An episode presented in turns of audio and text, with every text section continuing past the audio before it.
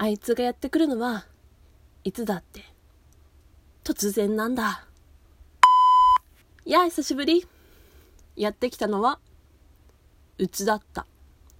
チュンチュクチュンチュン総通人で、ただいまハイパー月絶賛、えー、開催中の鈴村すずめです。私はね、総うつを公表しているんですけれども、総うつっていうのはね、あの、うつっていう、まあ皆さんご存知だと思うんですけど、気分のね、落ち込む時期とね、あの、そうっていうのは気分がね、逆に高ぶる時期っていうのをね、行ったり来たりする症状が出ることなんですけれども、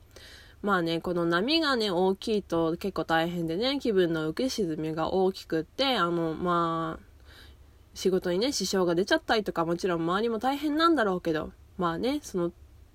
当人もね、結構ね、これがしんどかったりするんですよ。だからね、相打というものを持っている人間というのはね、その波をいかに小さくしていくかというところがね、大きな課題であるわけです。でね、このところはね、私もね、その波もね、穏やかで、あの、割とうまく乗りこなしていたわけなんですけど、おととい、もうちょっと前か、にね、あの、ひょこってやーっつってね、いきなりね、そのハイパー打つきみたいなね、大波がドバーっとやってきて、もうこの半年か1年ぐらいでも一番ぐらいのビッグウェーブだったもんですからね、あの、私もね、なすすべなく即死してしまったわけなんですけれども、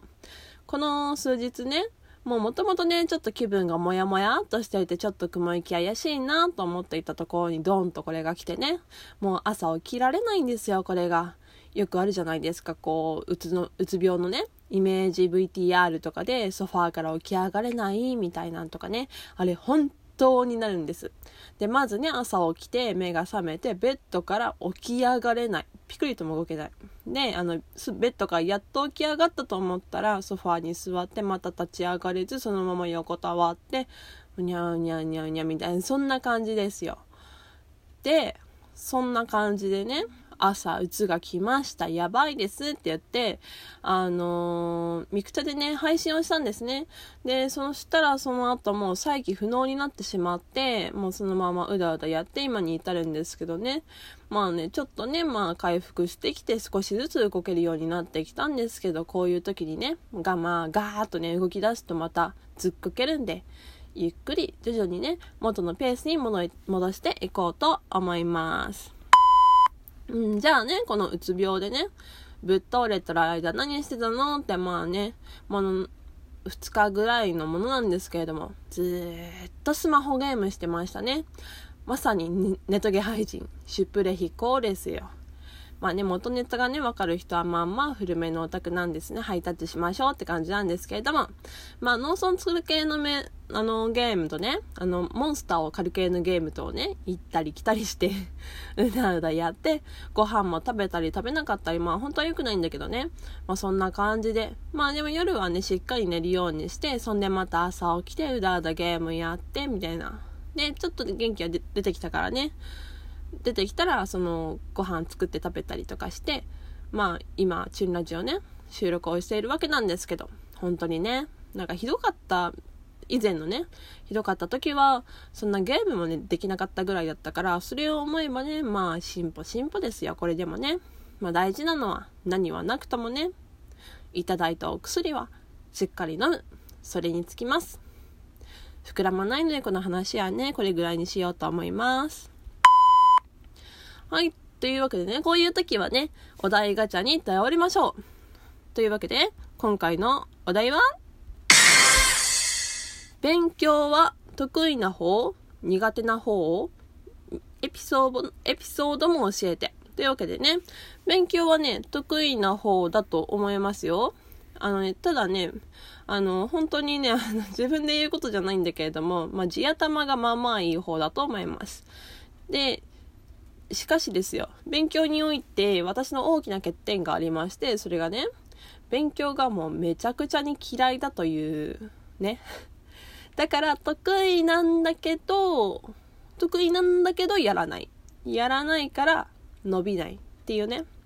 あの、とはいえね、まあ、小中学生の間はね、学年トップ10人ぐらいから落ちたことはなかったです。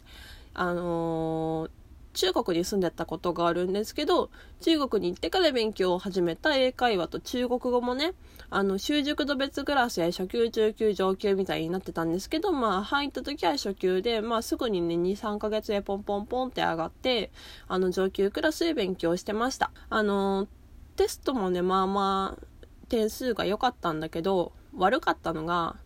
あの、特に中学校入ってからはね、出席日数と、あとこれも小学校の頃からずっとなんだけど、提出物の提出がね、悪くって。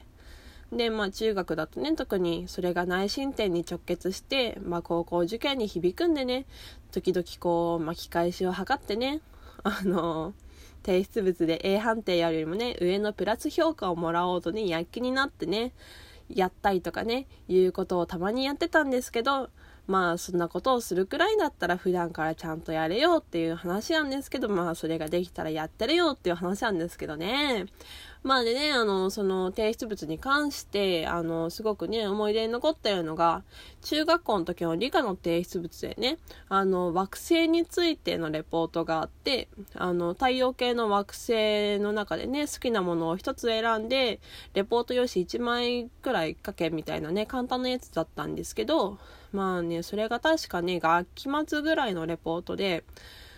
まあそれがね、あのー、大き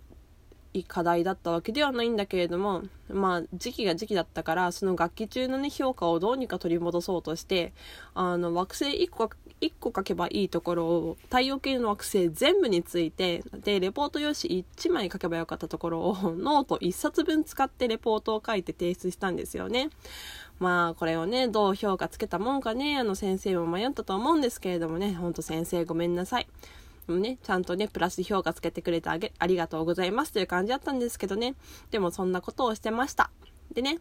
あの、でもね、高校に上がったらもうなんか良くなっちゃって、いろいろと、どうでもね、良くなっちゃってね、あの、提出物もね、嫌いな教科はもう全然しなかったですね。特にひどかったのが物理で、もう物理なんかね、実験したってそれが何の実験なんだか、その実験からどんなな、ね、学びを得ればいいんだかね、滑車を転がしたところで何だったんだ、何だっつうんだみたいになっちゃってね、もうレポートも何書けばいいのかわかんなくて。んで、全部放置してたら、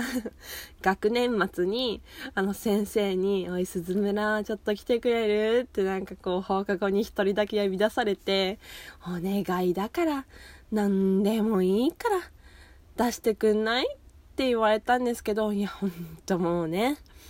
本当に、先生、すいませんでした。はい。というわけで、少しだけ時間があるので、コーナーやりたいと思います。その名も、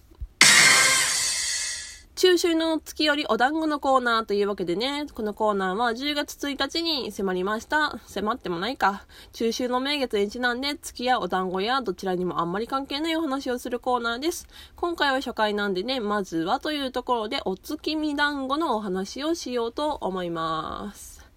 で、あのー、我が家はね、あんまりお月見団子って食べないんですよ。ただね、あの、子供の頃に一度祖母が作ってくれたことがあったんですよね。で、それがなんでだったか、あのー、家に母がいない日でね、それで祖母がうち来て、私の世話をね、してくれたんですけれども、で、あの、お月見だからって言って、お月見団子にしようって言って、あの、粉にね、さつまいもを混ぜて黄色くしたね、あの、月見団子を作ってくれて、これがね、結構美味しかったんでね、よく覚えてるんですけどもね、今思うとね、その前も、前にも後にもね、そんなお団子を作ってくれたことってなかったから、毎年の恒例のことというわけではなかったんだと思うんですよ。たまたま作ってくれたものなんですけどね、多分ね、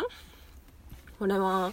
この、さつまいもが入ってるっていうのは、もちろんその、なんだ、色が綺麗っていうのもあるんだと思うんだけど、あの、もしかしてね、おばあちゃん、戦時中に食べてたもんじゃないかなって思うんですよね。あの、わかんないけど。でもおばあちゃんは戦争の時にはもうね、時代が時代なんでね、大家族でね、あの、長女として、あの、女手の一人と、一人としてね、炊事洗濯を幼いながらにこなしていたそうなんですよね。だからもしかしてその時に作ったものだったりするのかななんて、邪推かもしれない、ないですけどね、思ったりもします。それっきり食べてないんですけどね、今年は作ろうかなと思ったりね、思わなかったりするんですけれどもね。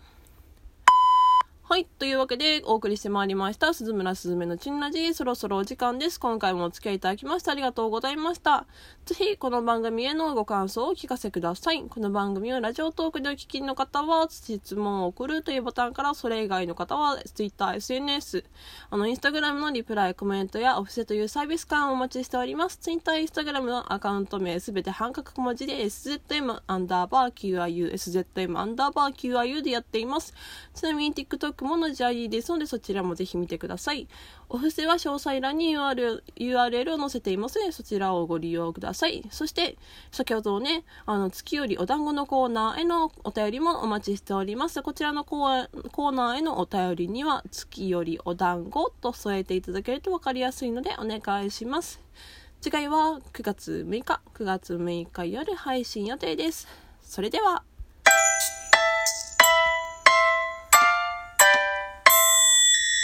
次、うつがやってくるときには、あの、せめてあの、一言電話をくれると嬉しいです。なんてね。